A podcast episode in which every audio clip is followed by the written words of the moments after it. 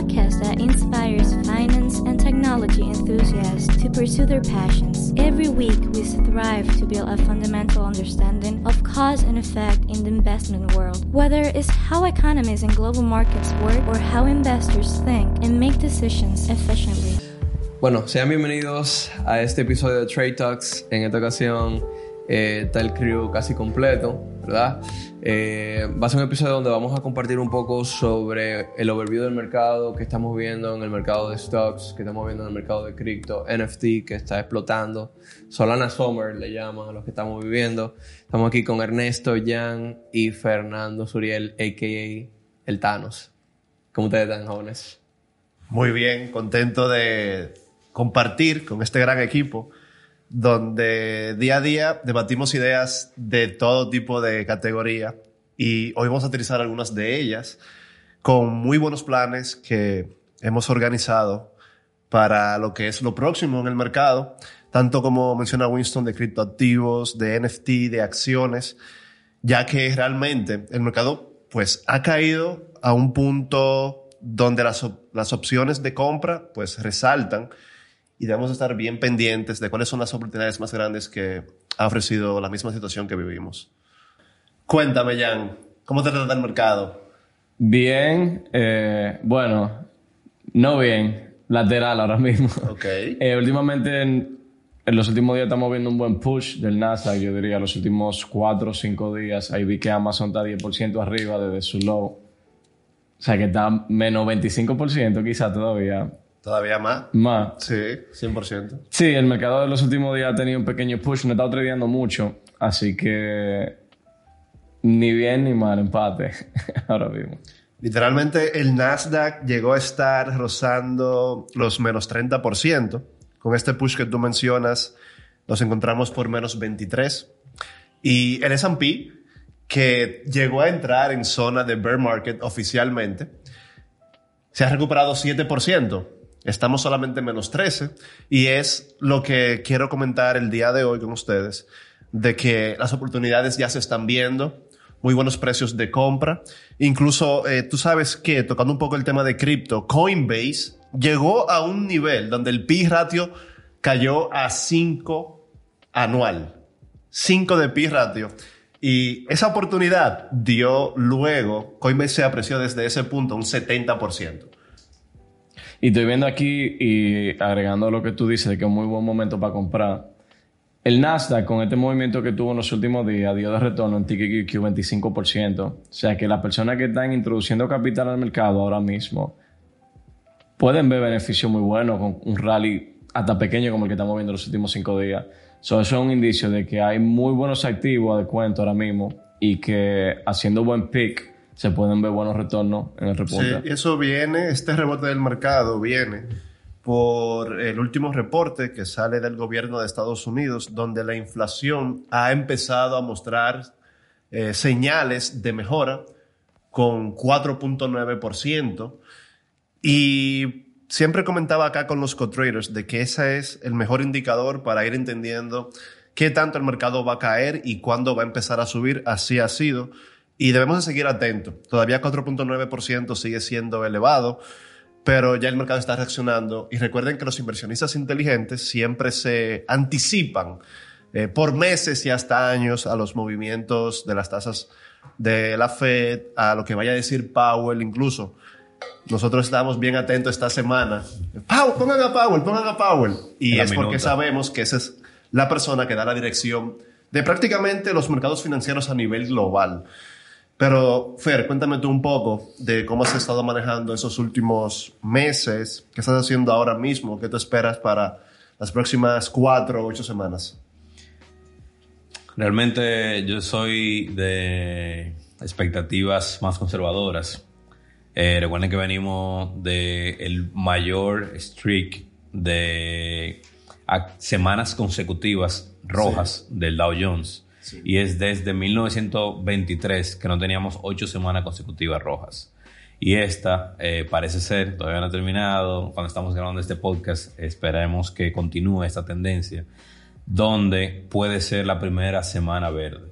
Entonces, por una semana verde después de 8, yo no puedo decir que ya, o sea, llegamos a, a un nivel donde no vamos a seguir viendo nuevos eh, lows.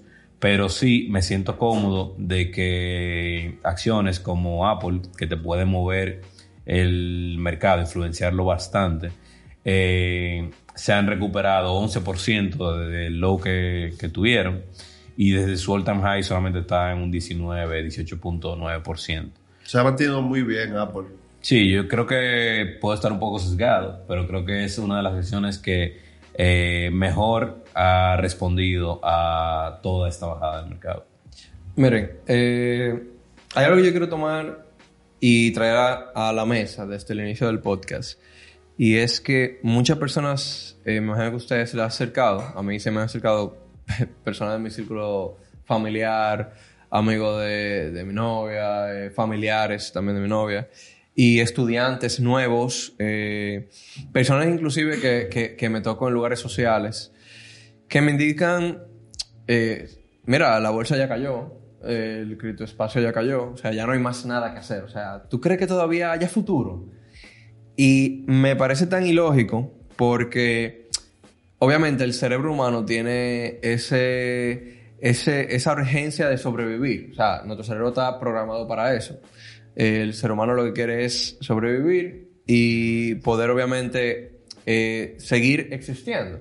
Y ese, ese, ese, ese sentimiento de sobrevivencia lo que hace es que cuando uno vea, ya llevándolo a inteligencia financiera, cuando uno vea industrias que en algún momento están a la baja, te dice, no es el momento de ingresar porque esto está bajando. O sea, tú te vas a montar en la ola y vas a ahogarte.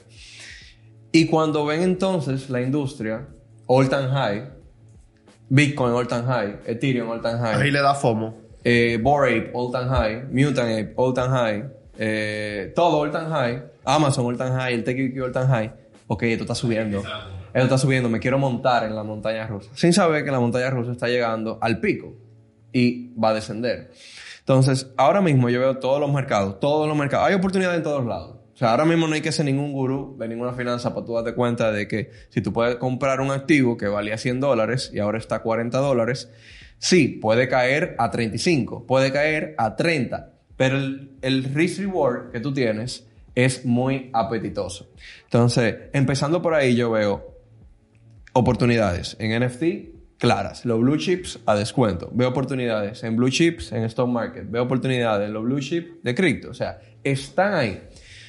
Lo segundo que quiero traer a la mesa es que se supone que cualquier inversión que haga cualquier individuo la debe hacer pensando en la longevidad de esa inversión. Debe decir, que yo voy a poner una empresa. Esta empresa, en vez de yo gestionarla por mí mismo, contratar empleados, crear una infraestructura, hacer marketing, operaciones, contabilidad, legal, que me va a tomar dos años, tres años en tirarla para adelante, tener un ROI positivo, deben de hacer las inversiones con esa misma, digamos, perspectiva de cualquier inversión que tú vayas a hacer. Por eso decimos siempre, a tu propia diligencia, investiga la empresa, investiga el equipo, investiga el producto, el servicio.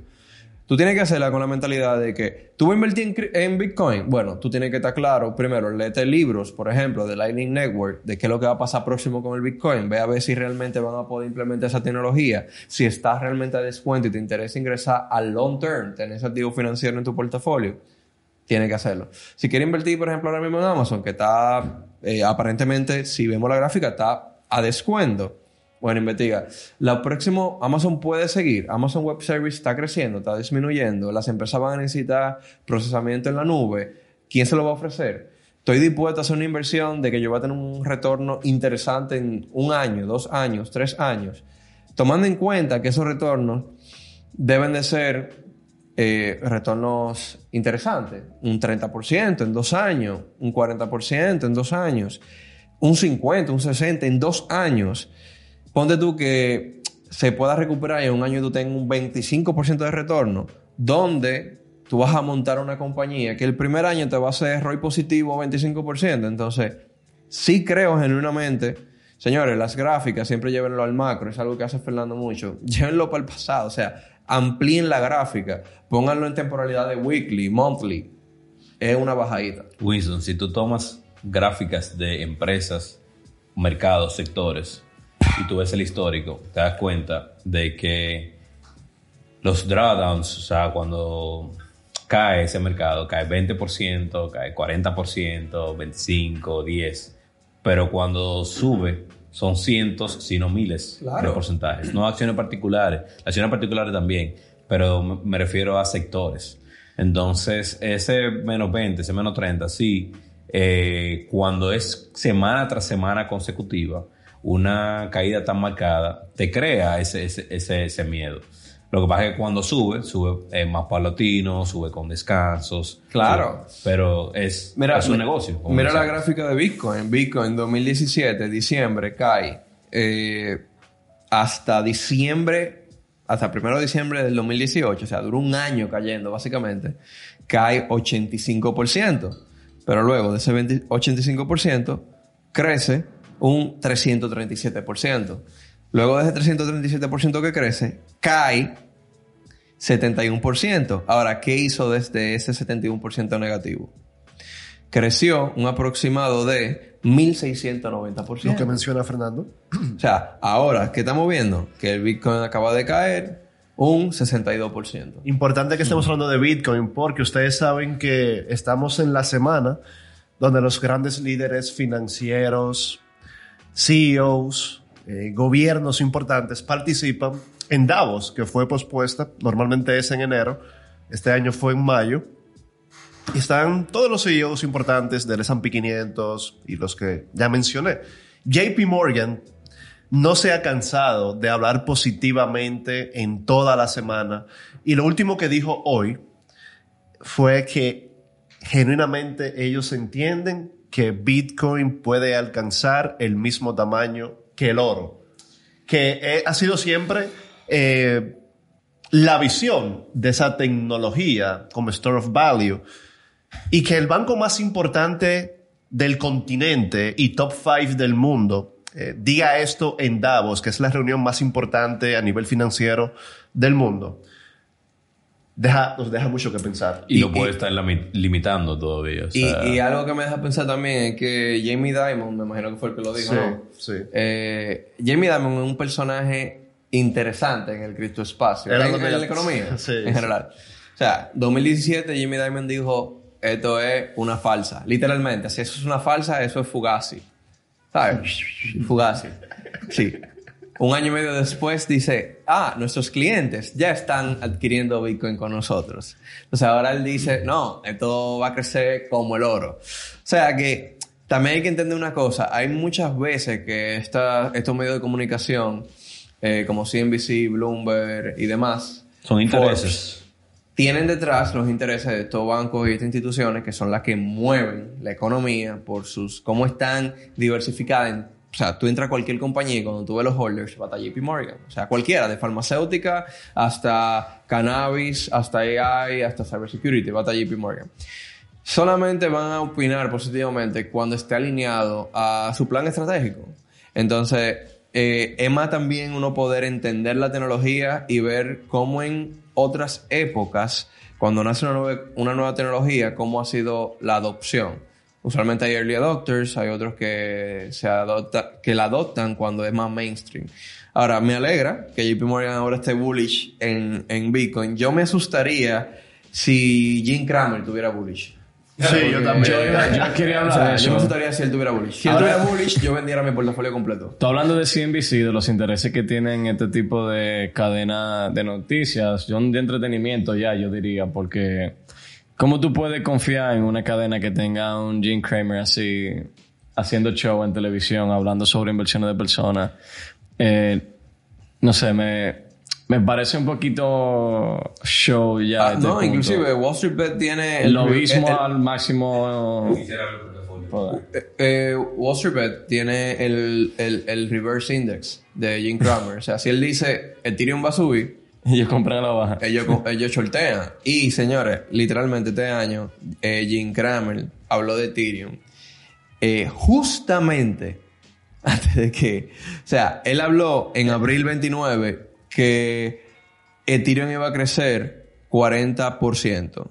Eso fue abril 29. Vamos a ver qué pasó después de abril 29 la fecha. Pero oye, lo que sucede, antes podía ser que eh, podían haber sido múltiples eh, coincidencias, luego podía haber sido influencias, pero ya es simplemente que hay todo un conglomerado de retailers que utiliza la información que él dice para hacer lo contrario. Entonces ya se convierte hasta en un indicador, no es, no es casualidad, es un indicador. Miren esto, miren esto, señores. Abril 29, Jim Cramer dice, Ethereum va a crecer 40% y miren cuánto bajó. 42% después de eso. O sea, señores, no, no, no podemos, a, a- a nuestra comunidad, a las personas que nos escuchan por primera vez, eh, eso de poner en Google eh, Ethereum, análisis, y que te salga un Jim Cramer, un Bloomberg, y tomar eso como, como ley Confirmación de venta. eh, o información de venta no es lo correcto. Cada persona tiene que hacer su Dior, su eh, do your research, ¿verdad? Y poder entender eh, técnicamente, fundamentalmente, el peso detrás de lo que, de- del análisis que uno va a tomar.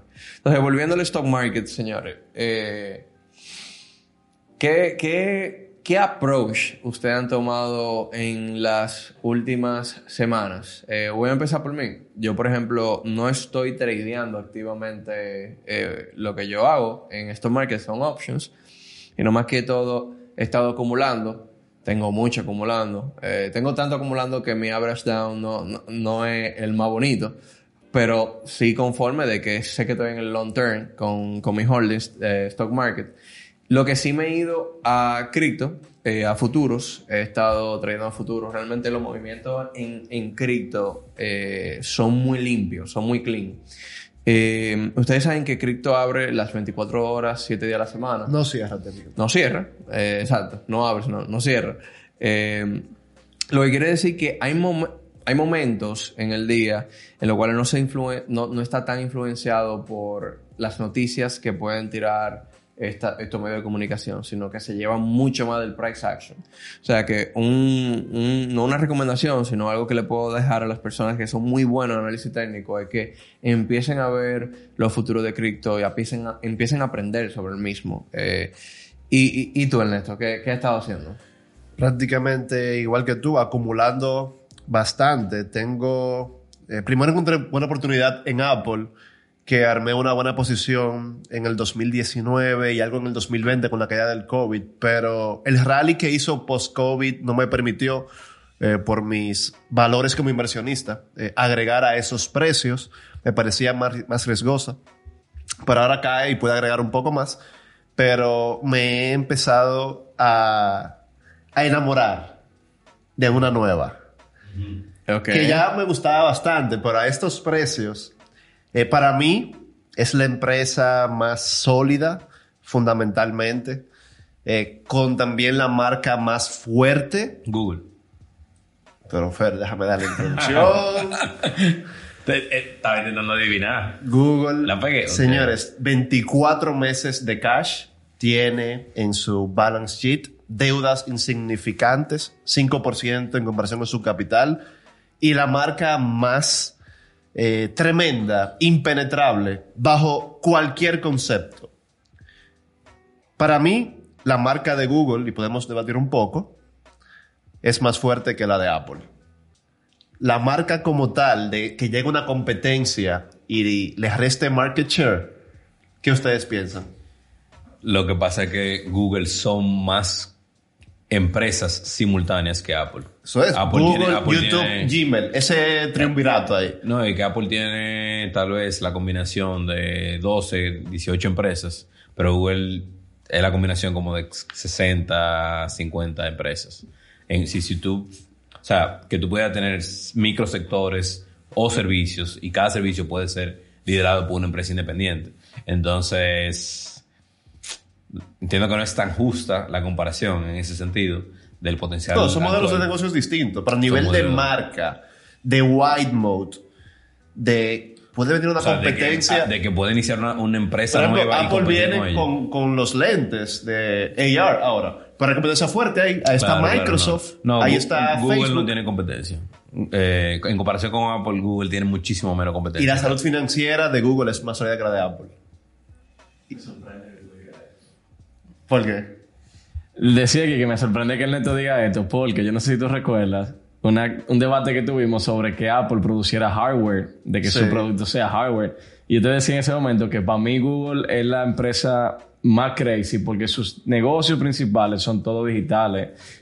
Google literalmente nada más tiene que subir su poder de cloud computing y conseguir clientes. Y ya el negocio de Google, aparte de que tiene toda la data del mundo, si tú te fijas cuando fueron los grandes cuatro CEO al Senado, Sí. ¿a cuál fue el que el gobierno americano le Se dio enfocó, más fuego? sí. Fue a Pichai. Sí. ¿Por qué? Porque Pichai tiene toda la data, no de Estados Unidos, del continente americano, el continente europeo y una gran parte del continente africano. Ya Asia es un poquito diferente porque China, que es donde se concentra la mayoría del, del continente, tiene su search engine. Pero Google tiene toda la información de todo lo que la gente quiere en el mundo entero. Y Google sí de verdad te puede vender a ti lo que a ellos les dé su gana. Tú utilizas los productos de Google hasta sin darte cuenta. Porque yo todos los días utilizo Gmail, todos los días utilizo Google. O sea, son productos que tú no tienes alternativa. Ni si- o sea, tiene, pero... Es de la marca más posicionada realmente, pues tú usas Google sin darte cuenta. Señores, gmail.com. Gmail.com. Yo te puedo decir una cosa. Eh, son dos palabras. Ok. Order filled. ¿Sabe que algo así tiene Apple? Son dos tremendas empresas, claro que sí, de las mejores jamás creadas. Pero un dato curioso es que Google le paga a Apple 10 billones de dólares al año, solamente para que Safari tenga como search engine desde que tú entras, google.com. Y voy a tu y también te voy a decir algo. Apple Tú- sí tiene... Y su, bueno, dale. No, o sea que Apple sí tiene una ventaja por encima de Google y es que la tecnología se va a transformar a cloud-based total. Va a llegar un punto en que los teléfonos celulares no van a ser hardware, van a estar de alguna manera Neuralink. Quizás no Neuralink, pero tono lente. O sea, la- el, el hardware que utilizamos se va a reducir de una manera significativa y ese motherboard que utilizamos va a ser de este tamaño y ahí Apple sí realmente va a explotar su, su producto, yo creo que aún más, porque van a reducir los costos y van a tener un producto que sí va a poder ser... El de Apple es escalable, obviamente, porque ellos venden iPhone, pero va a poder ser escalable al nivel quizás del producto de Google. Yo creo que ahí sí Apple tiene una ventajita de que su producto puede mejorar todavía muchísimo. Ahora, ¿y qué tal la diversificación de Google? Que No, está Google, posicionada en cada industria No, en todo. futurista. En todo. Oye, no me sorprendería si ellos terminan sacando hasta su propio Coinbase o invirtiendo eh, mayoritariamente en las próximas plataformas que den entrada a las próximas grandes corporaciones. Que Apple no está haciendo eso. Ellos compran startups pequeños de 10 a 100 millones de dólares continuamente, en averaje uno por semana, pero Google se va más eh, a un 10% del total de, de market share de empresas ya como Stripe, del mismo Uber, por ejemplo, tenían 20%, del mismo Lyft, del mismo StockX. Ellos son dueños de StockX. Mira esta chulería. Yo estoy viendo aquí, estos números son del 2021. Eh, bueno, la, la data se recolectó entre el 2002 y el 2022 del Operating Mobile System más utilizado en el mundo Es entero. Android. Android. Es Android, Sí. pero no por poco. O sea, estamos hablando de aproximadamente 76% del market share. O sea, 76%. Y Apple tiene 22.48%. Lo que sí, los clientes de Apple gastan, eh, si no me recuerdo, cinco veces más en el App Store Posible. que en Google Play. Porque también el, el mobile OS es de Apple y tengo un dispositivo Apple. Lo que, Sí. Donde quiero ir es que Google fue muy inteligente en decir que quizás nosotros no vamos a competir por crear hardware, pero vamos a lograr que nuestro software esté Es más sostenible donde sea. ser solamente el software. Porque no tengo que producir hardware y el software técnicamente es el mismo para cualquier plataforma. Es open source, Y básicamente. Tú Apple vienes- tiene una debilidad grande, y disculpa que te interrumpa ya. Una cosita. Yo quisiera invitar a la sala a nuestro economista José H. Perfecto. Bienvenido. Bienvenido, Chef. Gracias, Willy. Algo importante que a mí me preocupa, sea, es un riesgo evidente de Apple, está en los feelings para la SEC, que Apple tiene la mayor parte de su logística en China. Y sabemos cómo es China, ¿verdad? Que viva Donald Trump. Se lleva muy bien. El presidente de China y Tim Cook, excelentes, porque Apple crea bastante empleo allá en todos los niveles. Pero simplemente tiene esa debilidad de que está posicionada en un mercado que no tiene control, de que si en un momento ya esa relación no va tan smooth, Apple tendría un problema gigantesco de producción y Google no está para nada dispuesta a ese mercado. Digo que viva Donald Trump porque Donald Trump, cuando era presidente, eh, Habló de eso. El mejor dijo que dijo que un problema que tenía Estados Unidos no solamente con Apple, sino con las grandes empresas era que la mayor, o sea, su allocation estaba mayoritariamente fuera de Estados Unidos. Y él dijo, yo prefiero darle a estas empresas un tax break y que vengan a Estados Unidos y que todo ese empleo, todo ese capital se quede aquí y no que estén en China haciendo negocio, porque cuando haya cualquier tipo de problema internacional, Claro. esas empresas no están aquí. Mira desde que hubo el primer eh, problema logístico, como todas las empresas americanas se vieron impactadas porque eso hay que traerlo desde China, traerlo para Estados Unidos y tenemos aquí el control base y yo estoy contigo 100% en eso. Es un big disadvantage que tiene Apple. Estoy súper de acuerdo. Si se arma, y Dios no quiera, se arma cualquier guerra y cae un bombazo cerca de una de esas fábricas, sí, están aseguradas, pero que te asegurada, tú vas a recuperar la inversión que tú hiciste ahí quizás, pero tú no vas a tener producción. Claro. Y es más fácil llegar a esa zona de conflicto del mundo que América. América, los Estados Unidos están aislados 100% de donde hay conflicto. So, sí. ¿Qué estás haciendo ya en estas últimas semanas? ¿Qué estás comprando? Yo no he estado tradeando mucho. Sí he vendido y comprado activamente las acciones que tengo en mi portafolio. Eh, tenía órdenes de venta en Apple en 141, 138, la vendí, la pude comprar a 134. O sea, fui disparando acciones porque yo me esperaba, por el ritmo al que venía cayendo el mercado, yo pensé que íbamos a estar más abajo ahora mismo. Yo no me Sí. esperaba este pequeño repunte eh, en medio de esta caída tan fuerte. Entonces lo que hice fue, fui vendiendo acciones conforme iba cayendo el mercado y simplemente la compraba un poquito más barata. No lo mejor eh, para taxes, en mi caso, pero sí sentía que tener ese averaje más bajo a la larga me iba a beneficiar. So vendí Apple en mi portafolio, mi acción más grande en el portafolio y simplemente cogí Apple, liquidé Facebook en 307, compré TKQQ, estoy agachado ahí. Eh, Yo vendí 15 de Amazon a 2.900 y compré ese mismito dinero en 45, el TQQ. Sí, no, yo, yo comp- Para Amazon cayó a 2.200. Llegamos Entonces, a 26. A 26. Llegó a 26. Yo creo que estoy más negativo ahora. Pero fueron 15 solamente. sí, yo Fer, ¿qué tú vendí... estás haciendo? Bueno, sí, eso. Vendí Apple y fui haciendo average down y me ahorré como 4 dólares por acción. Bien. Más o menos. Eh, yo después de All Time High, ¿verdad? Compré la segunda semana de marzo eh, el 50% del, del cash que tenía en ese momento. Esa segunda semana de marzo fue la primera semana eh, en gráficas semanales eh, envolvente, alcista, eh, y fue uno de esos pisos. Y volví a comprar en esa semana. Después... eh, ¿Qué? ¿Comprando el qué? eh, acciones que tenía. Más que nada sigo teniendo más del 50% de mi portafolio en Apple. Y compré TQQQ que yo no tenía TQQQ eh, ni siquiera 10% de mi Tú portafolio. sabes que esa acción, tú tienes bastante acciones de Apple. Tú, a ese nivel que estás, te llegan buenos dividendos también. Sabes que yo, como no abro esa cuenta ni siquiera semanal, eh, bueno, tenía desde la segunda semana de marzo que no, no la abría.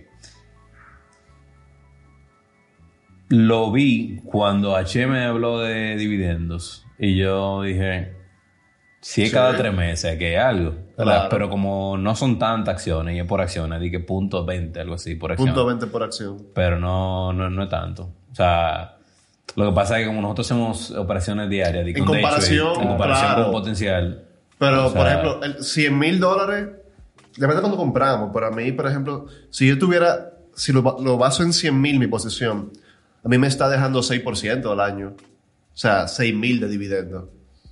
O sí, sí, sí, tú lo ves como... Tú ya la compré hace mucho. Porcentaje de cada 100 Pero dólares. Apple sube, por ejemplo, Apple subió su dividendo, el ritmo de los últimos 10 años ha sido 10% de averaje anual, 9.8. No, no lo había visto así. El ritmo de crecimiento de dividendo de. Apple es 9.8% anual. Y si tú le sumas, eso es el retorno. Más lo que la acción retorna que ha sido también Claro, como 25% anual los últimos 10 Sí, años. sí, sí, no lo había visto así. Sí. Sí, te, te apalanca, o sea, te impulsa el retorno natural de la acción, sin tú darte cuenta. O sea, Y mis day trades eh, realmente eh, se han visto más maduros en los últimos tres meses. Eh, han sido day trades más maduros. Tuve un drawdown de una racha que tenía de cuatro o cinco meses. Y eso me permitió enfocarme en sacarle psicología a mis trades. Eh, mis trades antes eran mucho más psicológicos, más retadores. Tú tenías que estar todo el tiempo eh, eh, on the edge.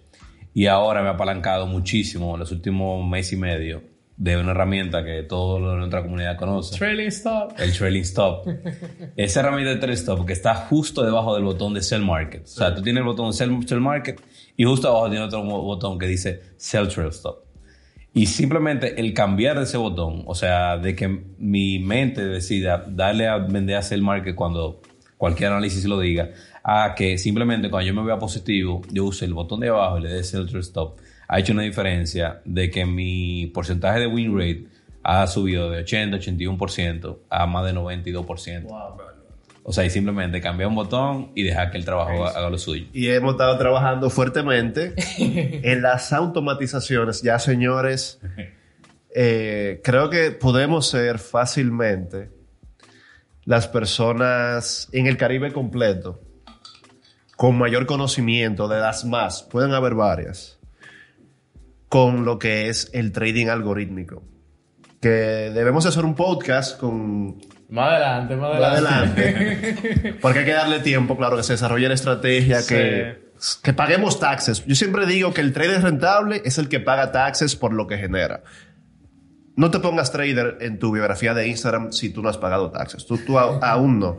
Tómalo como un reto, no como, que, como algo negativo, como que es real. Tú no puedes decir que tú eres ingeniero si tú no has hecho ninguna obra. Y que conste que pagar los taxes de esos returns positivos es muy sentimiento muy bueno. Esos Claro. son los problemas buenos. Como Te duelen, dices, pero es bueno porque Esos son los este problemas fue bien. buenos. Esos son los problemas buenos. Claro. Donde ya se considera. Bueno, cambiamos de tema. José, cuéntanos, cuéntanos un poco de que eh, vemos un rebote en el mercado. Claro que sí, claro que sí. Eh, salieron unos datos de la inflación. Así es. Hay otros datos de un freezing de Netflix está despidiendo personas, Facebook paró contratar personas. Y como sea, el mercado está subiendo. Cuéntame un poco de eso. Sí. Mira, vemos desde el miércoles, bueno, hoy es viernes, estamos grabando, estamos grabando el podcast, vemos, vemos desde este miércoles cómo tanto el Nasdaq, el S&P 500, Dow Jones han venido rebotando. El Nasdaq y el SPY que vienen de siete semanas consecutivas en rojo, no sé si hablaron de eso más adelante, pero rebote que, bueno, esperábamos y se está, está cayendo bien, ¿eh? Eh, eh, muy bueno, muy positivo. Eh, desde mi punto de vista, yo entiendo que si nos vamos a gráfica, todavía puede ser un higher low. Un lower high, perdón. Todavía puede ser un lower high. Totalmente. Eh, yo no me siento seguro de que el mercado vaya a rebotar. Eh, entiendo que técnicamente, perdón, eh, fundamentalmente hablando, todavía no se está dando el mejor escenario para volver a, a decir que el mercado va a rebotar en gran manera, pero entiendo que sí se pueden ver movimientos positivos de lo cual nos podemos aprovechar para hacer swing trading, aprovechar buena oportunidad de inversión con muy buenos instrumentos que están a descuento por esta grande, este, este sell-off tan grande que ha tenido el mercado. Eh, algo que yo me estoy fijando muy, eh, que ha venido siendo positivo en las últimas semanas, es como la Fed está empezando a hacer un tightening en cuanto a política monetaria. Ellos han venido diciendo que se van a poner un poquito más agresivos en cuanto a aumentar las tasas de interés y que van a tratar de controlar la inflación cueste lo que cueste. Eh, vimos la semana pasada como eh, Jerome Powell tuvo una entrevista con Wall Street Journal y él comentó en esa entrevista de que ellos no lo van a dudar si tienen que seguir subiendo la tasa a- hasta que la inflación caiga. Eh, algo con lo que yo no estoy muy de acuerdo es que todavía tienen en mente una meta de inflación interanual de un 2%. Llegamos a cifra de 8.5%, cifras históricas de los últimos 50 años. Y yo entiendo que la meta de inflación de 2% no es lo más saludable porque eh, pudiese afectar un poquito el mercado laboral. Eh, hacer una subida tan drástica por tanto tiempo de tasa de interés pero esa es la meta que hasta ahora la Fed ha venido comentando. ¿Tasa de inflación o de la Reserva Federal? No, una tasa de inflación. La meta inflacionaria de Estados Unidos siempre va a un, es un 2% anual, más o menos 1%, como un grado de... Eh, un margen de error. Exacto, un margen de error de 1%, tanto a la baja como a la alza. Pero eh, sí, Jerome uh, Powell ha venido haciendo énfasis en que tienen esa misma expectativa de un 2%. Para el año 2022. Así es. Pues tendría que bajar menos 4 eso, los últimos tres meses. Eso para mí eh, es... No es alcanzable. Mm, no es Entiendo que no. Porque ya llevamos un averaje de por lo menos 7.5. No, ahora mismo estamos en 8.3%. Pero Ok. Eh, internacional. O sea, estamos hablando de cifras históricas de los últimos 40 años. Que ahí viene un tema. Eh, esta semana salió eh, que uno de los, de los parámetros que la Fed utiliza para medir la inflación cayó de 6.5 a 6.3.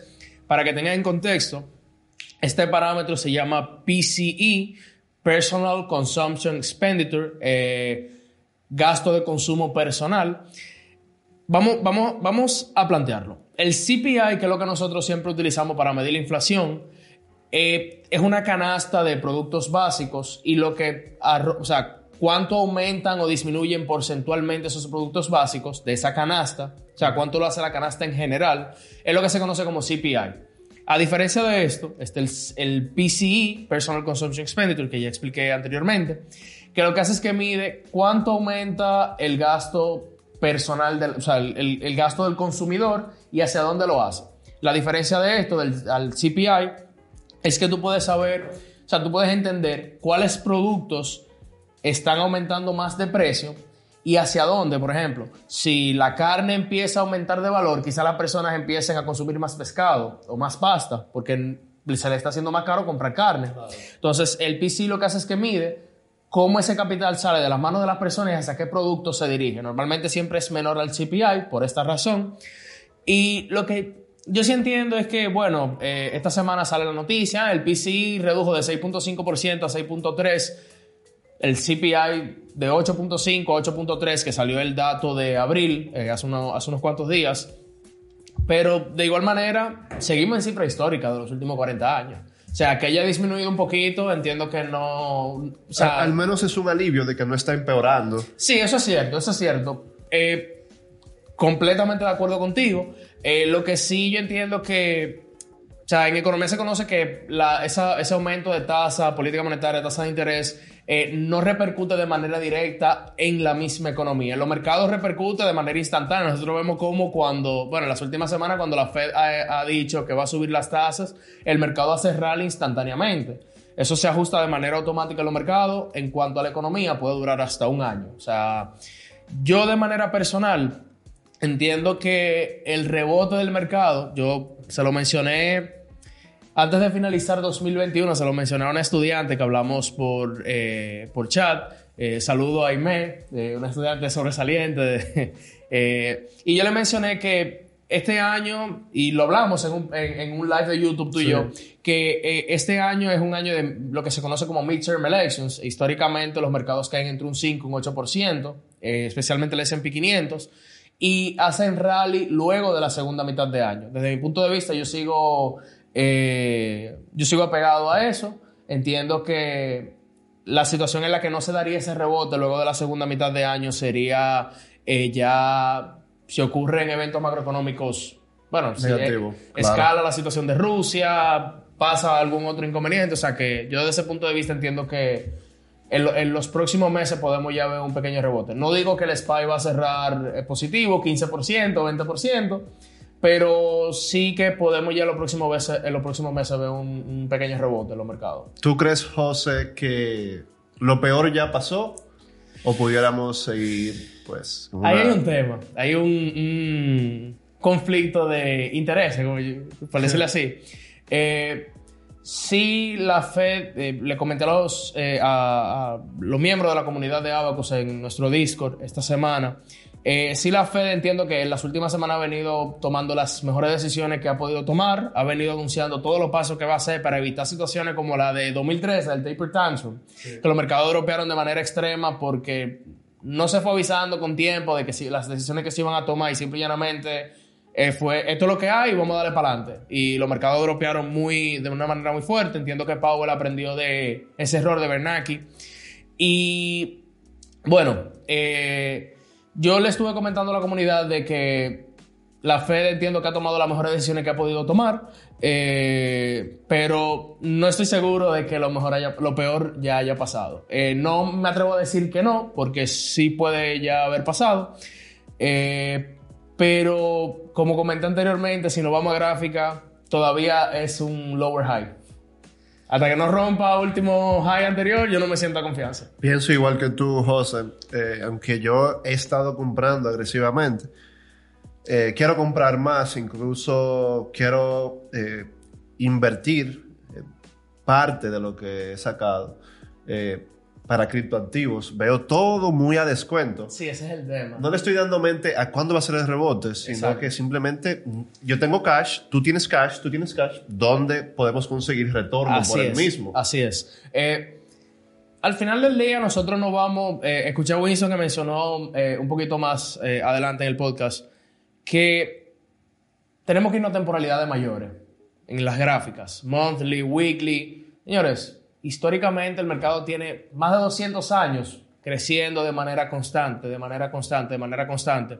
Crisis de 2008, Taper Tantrum 2013, Dotcom Bubble los años a inicio de los 2000. Entiendo que no quiero poner en duda lo que una alta inflación puede provocar en la economía global, pero entiendo que los niveles inflacionarios no van a derrumbar los mercados, los niveles inflacionarios que estamos viendo. Como lo digo, no lo pongo en duda de que, bueno, altos niveles inflacionarios sí pueden afectar de manera muy negativa Bueno, ya lo han las afectado, como economías. estamos viviendo ahora mismo. Claro que sí, pero entiendo que los mercados siguen siendo, salu- siguen siendo saludables y que detrás de todo esto lo único que nos queda a nosotros es conseguir grandes activos financieros a precio de descuento. Como tú siempre mencionas, eh, el value investing en qué consiste? Conseguir un dólar a 90 centavos. Eso es lo que nosotros tenemos que hacer ahora mismo. Y hay muchas oportunidades grandes de inversión que en 5 o 10 años nosotros vamos a decir, si yo hubiese comprado tal cosa en tal momento, pues tuviera, tuviera, mi vida fuera diferente. Exactamente. Y ese momento es ahora. De los pocos momentos Sí. que es antilógico o ilógico eh, comprar es cuando se compra. Así es. Para el que piensa a mediano y largo plazo, claro, el que quiere hacer profits la semana que viene, pues que se enfoque más en day trading o es. algo más apegado a esa filosofía. Pero de verdad que, chicos, tremenda conversación. Siempre la tenemos fuera de- del aire. Y yo siempre soy el que estoy. Vamos a hablar de todo esto, eh, ya sea en el blog, ya sea en un podcast, porque entiendo que el ambiente que vivimos aquí en Abacus es de mucho valor. No Así es. podemos quedárnoslo solo para nosotros, sino que si podemos compartirlo, hay que hacerlo siempre. Y esto nos lleva a el fin de nuestra segunda temporada de Trade Talks Podcast, nuestro primer podcast, chicos. Eh, los recuerdo como el día de hoy, en un escenario totalmente distinto, eh, con mi compañero Winston hablando de Tesla, cuando costaba 38 dólares. Siempre ha estado presente. Stock Split, eh, un buen debate que tuvimos ahí incluso con estudiantes que fueron invitados. Hoy Tesla cotiza alrededor de 750 dólares. Eh, Llegó 1200. llegó a 1200, sí, increíble el retorno. ¿Compraste en ese precio? Eh, yo tenía mis acciones, sí. claro. Tenía. Te- sí, yo vendí. Ah. claro. Pero tengo de nuevo que compré el año pasado a Yo 700 compré la semana pasada también. Yo compré el año pasado 703, me subió a 1000, subí a 1200, pero yo vendí en 1114 y tengo todavía una partecita ahí. Pero eh, luego de Tesla hablamos de la industria aeroespacial, hablamos del cannabis, hablamos de cada una de las blue chips en esa temporada 1. La temporada 2 fue un poco más dinámica con invitados de todo tipo, de la banca local, de financieros locales, profesores extraordinarios, parte del Abacus Executive, el diplomado con Intec. Eh, reuniones de este tipo con Fernando Suriel, con Jan Bison, contigo. eh, José. Y creo que ha sido una temporada de mucho valor. Hemos tratado de siempre transmitir todas nuestras ideas con nuestra comunidad. Y la próxima va a traer todavía mejores enseñanzas para todos ustedes. Para Abacus y su equipo, ha sido un placer estar con ustedes todos estos meses. Nos vemos en la próxima. Hasta luego.